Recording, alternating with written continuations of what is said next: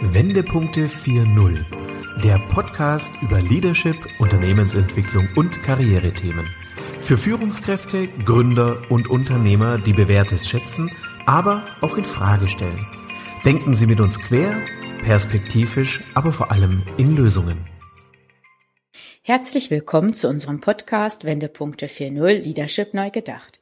Mein Name ist Corinna Pomorening und ich freue mich sehr, dass ich heute in Lübeck bin. In Lübeck im Hanselab bei Dennis Evers. Hallo Dennis. Hallo Corinna, herzlich willkommen hier bei uns im Hanselab.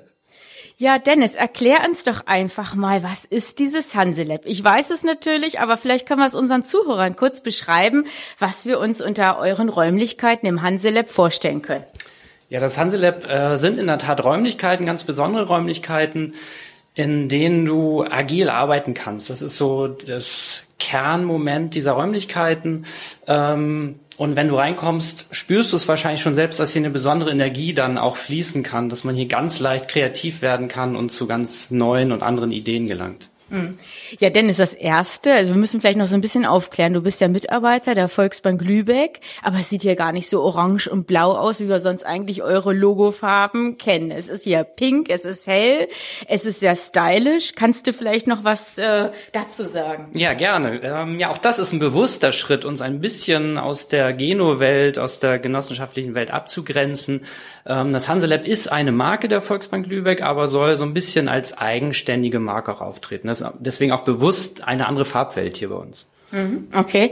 Ja, also wir stehen ja hier wirklich im Flur, im Eingangsbereich. Wir werden ja auch einen Link zu eurem Hanselab ähm, hier in die Show Notes auch einstellen, so dass die Zuhörer sich das auch mal anschauen können. Es ist wirklich mehr als ein Blick wert. Ähm, Dennis, magst du vielleicht ein bisschen was auch zu der Entstehungsgeschichte erzählen? Warum habt ihr als Volksbank Lübeck jetzt ein Hanselab? Mhm. Das ist so ein Ergebnis einer längeren Reise, möchte ich fast sagen. Äh, begonnen hat alles 2016. Ähm, da kamen wir aus einer Zeit, wo sich die Bank neu erfinden musste und wir haben zwei Zukunftswerkstätten organisiert, um an neuen äh, Geschäftsfeldern zu arbeiten, zu gucken, womit können wir zukünftig Geld verdienen. Und das war so der erste große Moment, wo wir crossfunktional mit der gesamten Mitarbeiterschaft gearbeitet haben. Also es haben äh, bummelig 120 Mitarbeiterinnen drei Tage an der Zukunft der Bank gewerkelt und das war so die Initialzündung. Es ging dann weiter 2008. Das geht, 120 Mitarbeiter arbeiten an dem Projekt. Ja, das geht und es ist äh, so toll, wenn man auch da sieht, was da für eine Energie freigesetzt wird. Das war eben äh, ein Großgruppenformat. Ähm, auch äh, da bin ich inzwischen Fan davon, wirklich die gesamte Mannschaft mal mit ins Boot zu holen und äh, die Energie ähm, war mega, die hinterher auch im Unternehmen dann spürbar war. Und 2018, wie gesagt, kam das nächste große Projekt, was viele Volks- und Raiffeisenbanken momentan auch antreibt. Das ist das Thema Kundenfokus, Privatkunden, also auch äh, sehr viel digitale Themen da mit drin. Und auch die wollten wir mal anders umsetzen. Nicht in gewohnter Projektstruktur über zwei Jahre, äh, sondern wir wollten schneller werden, effizienter werden. Und ähm, da haben wir eine Sprintwoche konzipiert ähm, und wollten das auch in besonderen Räumlichkeiten machen, hier in Lübeck gab es zu der Zeit noch nichts. Selbst in Hamburg haben wir nicht das gefunden, was wir haben wollten. Und dann sind wir mit 25 Kolleginnen eine Woche nach Berlin gefahren, weil da haben wir die Launch Labs gefunden, einen agilen Space und haben dort eine Woche gearbeitet. Und alle Kollegen, die mit waren, die haben hinterher gesagt, sowas brauchen wir auch. Äh, Vorstand, wir wollen sowas, wir wollen nicht mehr anders arbeiten. Und dann kam ein bisschen Zufall dazu, dass in diesem Objekt, wo wir uns jetzt befinden, äh, eine Etage frei wurde. Es ist eigentlich ein Ärztezentrum, wo wir uns befinden. Nur im ersten Stock gab es eine Spielothek seit 30 Jahren. Und so sah es hier auch aus. Also wenn ja, du dich okay. jetzt umguckst, hast du keine, keine Idee mehr, wie es hier aussah. Und wir haben hier komplett entkernt und äh, neu aufgebaut und so ist dann eben das Hanselab entstanden. Mhm. Ja, tolle Geschichte. Und jetzt seid ihr ein Jahr hier in diesen Räumlichkeiten mit eurem Hanselab. Wer ist so eure Zielgruppe? Was führt ihr hier durch? Ähm, wofür habt ihr das jetzt ganz konkret auch umgesetzt, Dennis?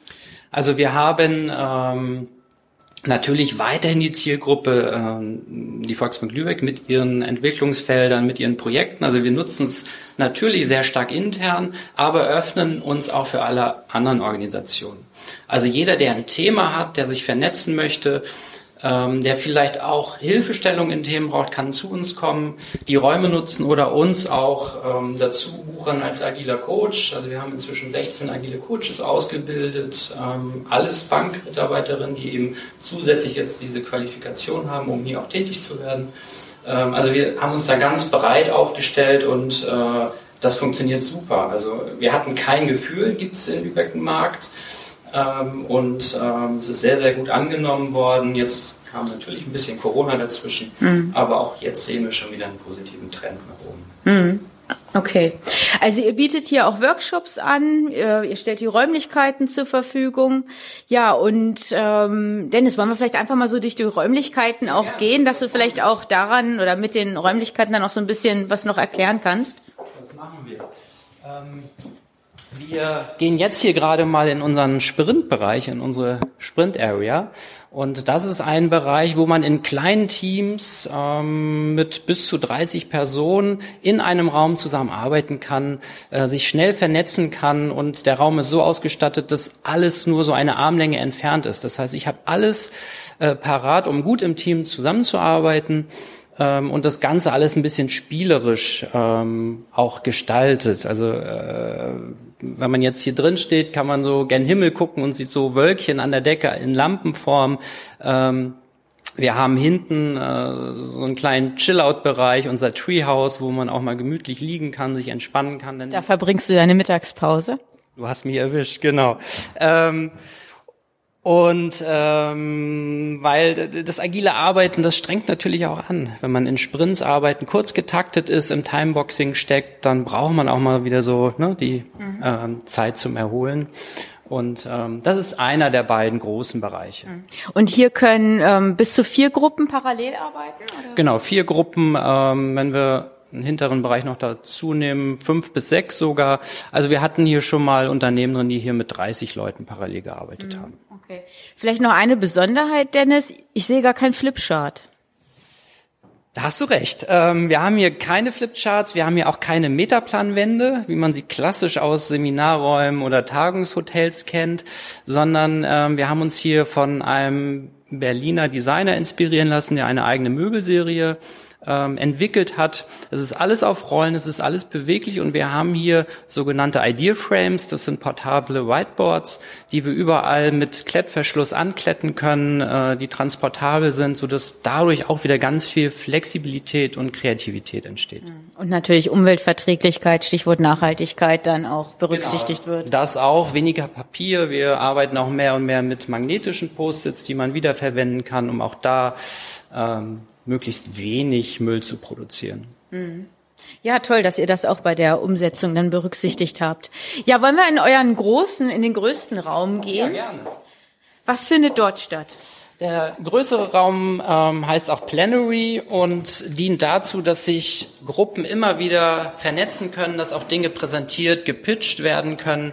In diesem Raum befindet sich eine große Tribüne, wo eben das Gesamtteam dann sich versammeln kann, äh, was auch wieder eine ganz andere Energie hat, als wenn man irgendwie auf Stühlen im Stuhlkreis sitzt. Ähm, aber auch der Raum ist so flexibel, dass wir diese Tribüne hin und her räumen können, ähm, dass wir den Raum auch ganz unterschiedlich nutzen können. Und auch hier sind die äh, Medien vorhanden, die wir eben besprochen haben, also auch diese Regale mit äh, Klettband und den Idea Frames, natürlich Beamer und ähm, sonstige Medien, die man auch äh, üblicherweise in solchen Räumen dann hat. Hm. Ja, jetzt sehe ich gerade einen klassischen Stuhlkreis.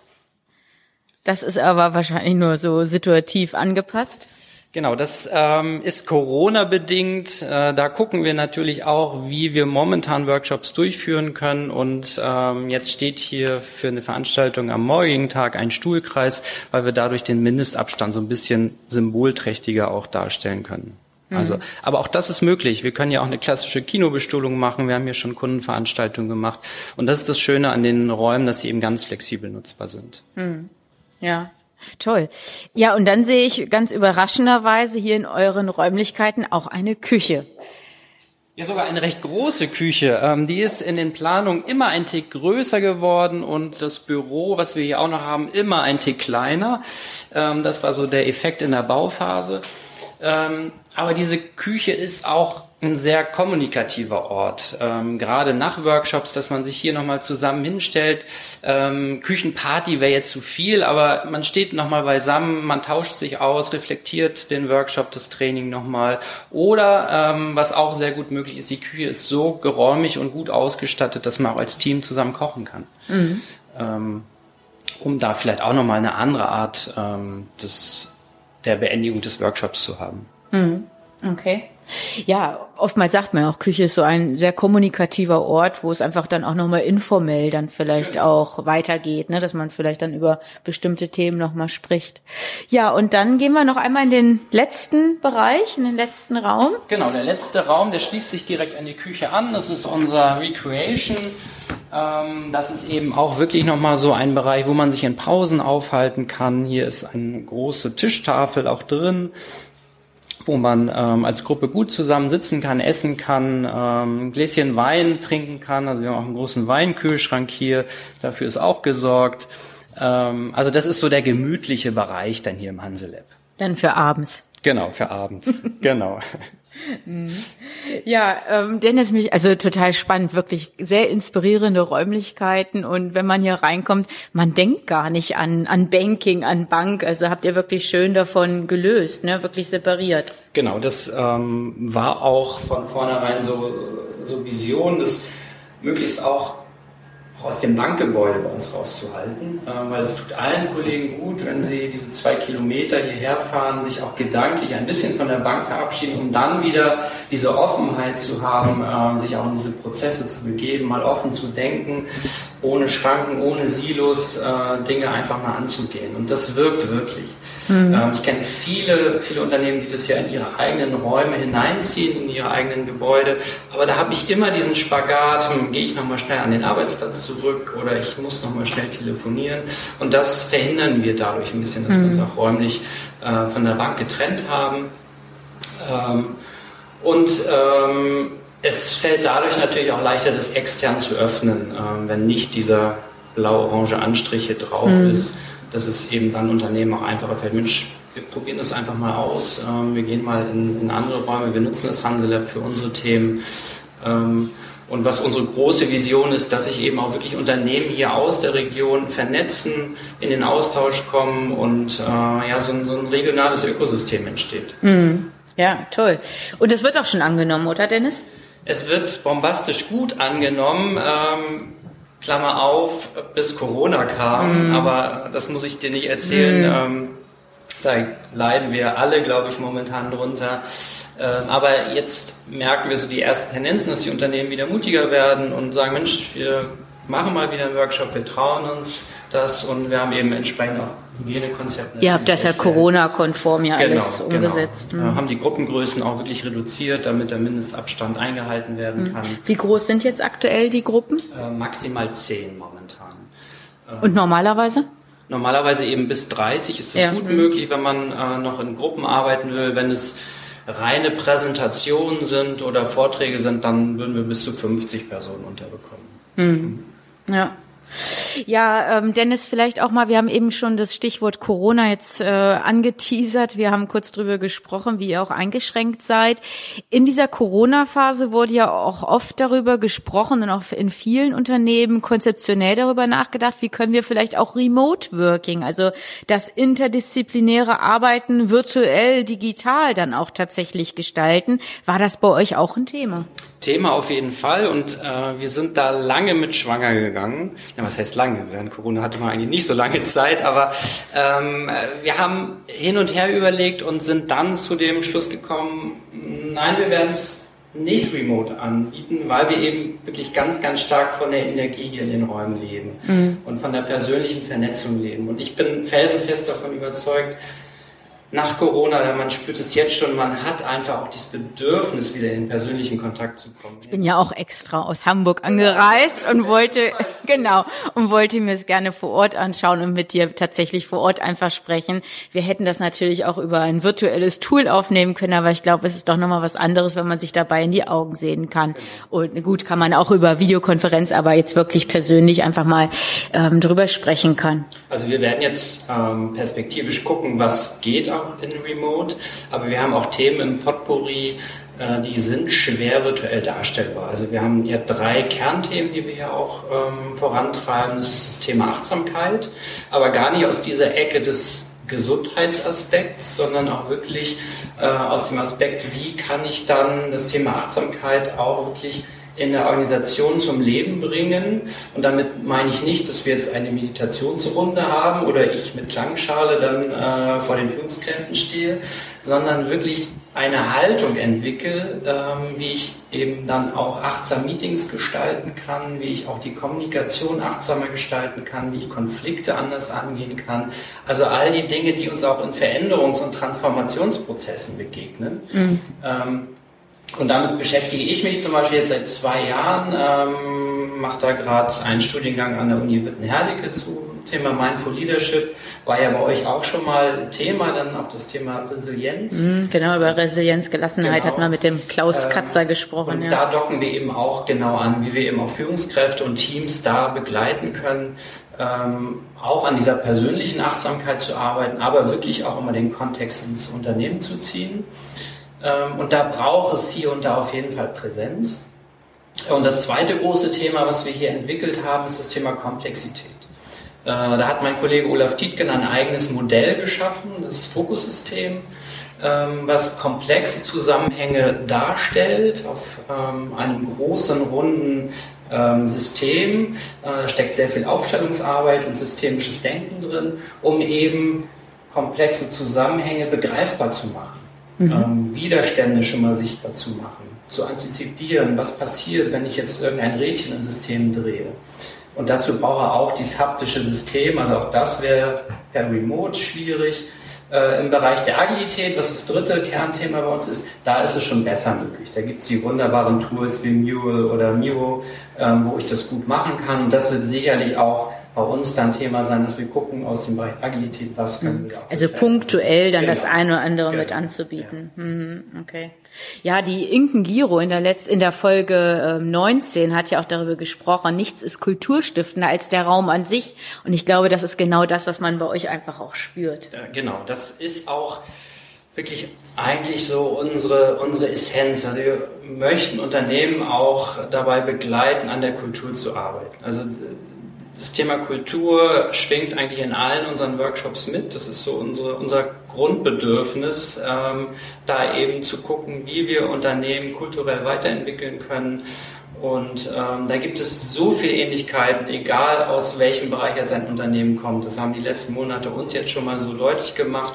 Und äh, wir merken auch immer wieder, ähm, es tut den Unternehmen auch gut, wenn wir als Bankmitarbeiter aus unseren eigenen Erfahrungen sprechen, weil wir sind jetzt seit 2016 auf dieser mhm. Reise. Das war ja auch ein Transformationsprozess genau. über vier Jahre, oder? Genau.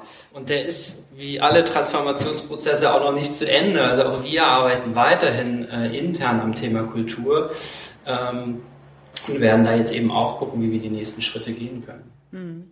Ja, wenn wir über diesen Transformationsprozess vielleicht noch mal ganz kurz sprechen, Dennis. Ähm, hat es auch vielleicht so ein bisschen Überzeugungsarbeit gebraucht, wirklich die Mitarbeiter von diesem Hanselab zu überzeugen, die Idee zu präsentieren und Mitarbeiter auf diesem Weg vielleicht auch mitzunehmen? Oder habt ihr vielleicht sogar auch gewisse Widerstände im Unternehmen? Kannst du da vielleicht noch ganz ehrlich darauf antworten? Mache ich gerne. Auch da unterscheiden wir uns von keinem anderen Unternehmen. Also zu jedem Veränderungsprozess oder Transformationsprozess gehören diese Widerstände ganz natürlich dazu. Auch die haben wir. Ähm, wir versuchen die auch zu begleiten und ähm, haben alle Mitarbeiterinnen auch eingeladen, hier einfach mal vorbeizuschauen. Ähm, wir haben auch sogenannte Schnupperworkshops für Mitarbeiter angeboten, dass die einfach mal hier auch das Arbeiten ausprobieren können. Denn das ist unsere Erfahrung. Wenn ich selbst mal ins Tun komme und da über meinen Schatten springe, dann verstehe ich auch die Idee und vor allem auch den Nutzen dahinter. Also es ist ja nicht nur, weil wir jetzt bunte Posters gut finden, dass wir die hier an die Wände kleben, sondern es ist ja auch immer ein Sinn und ein Zweck dahinter, warum wir bestimmte Methoden dann auch einsetzen. Hm. Ja, absolut. Ja, ähm, Dennis, also vielen Dank, dass du hier einfach mal den, den Einblick gewährt hast in euer Hanselab. Ja, wenn Zuhörer jetzt interessiert sind, wir verlinken einmal tatsächlich auch die, die Website. Und ähm, ich glaube, ihr habt ja auch auf eurer Website die Workshop-Angebote. Also wenn jemand wirklich auch mal das Arbeiten hier vor Ort live erleben möchte, kann er sich ja gerne mit dir in Verbindung setzen oder sich auch zu einem Workshop anmelden, oder? Ja, sehr, sehr gerne. Ähm, wir sind da, wir ähm, haben einige Angebote auf der Homepage ähm, schon präsent, ähm, sind auch dabei, die neuesten Angebote noch ähm, mit draufzustellen.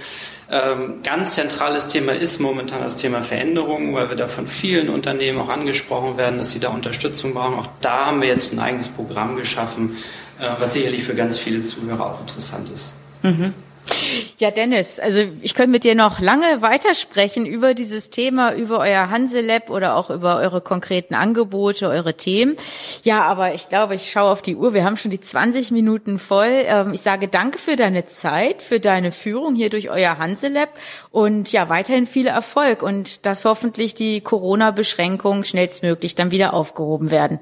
Ja, vielen Dank an dich, dass du hier bei uns warst und äh, dann sage ich bis zum nächsten Mal. Genau, Dennis, vielen Dank. Bis dahin, auch an Sie, liebe Zuhörer, alles Gute und bleiben Sie uns treu. Dem Podcast Wendepunkte 4.0 Leadership neu gedacht. Hören Sie gerne wieder rein, wenn eine neue Folge von Wendepunkte 4.0 Leadership neu gedacht auf Sie wartet.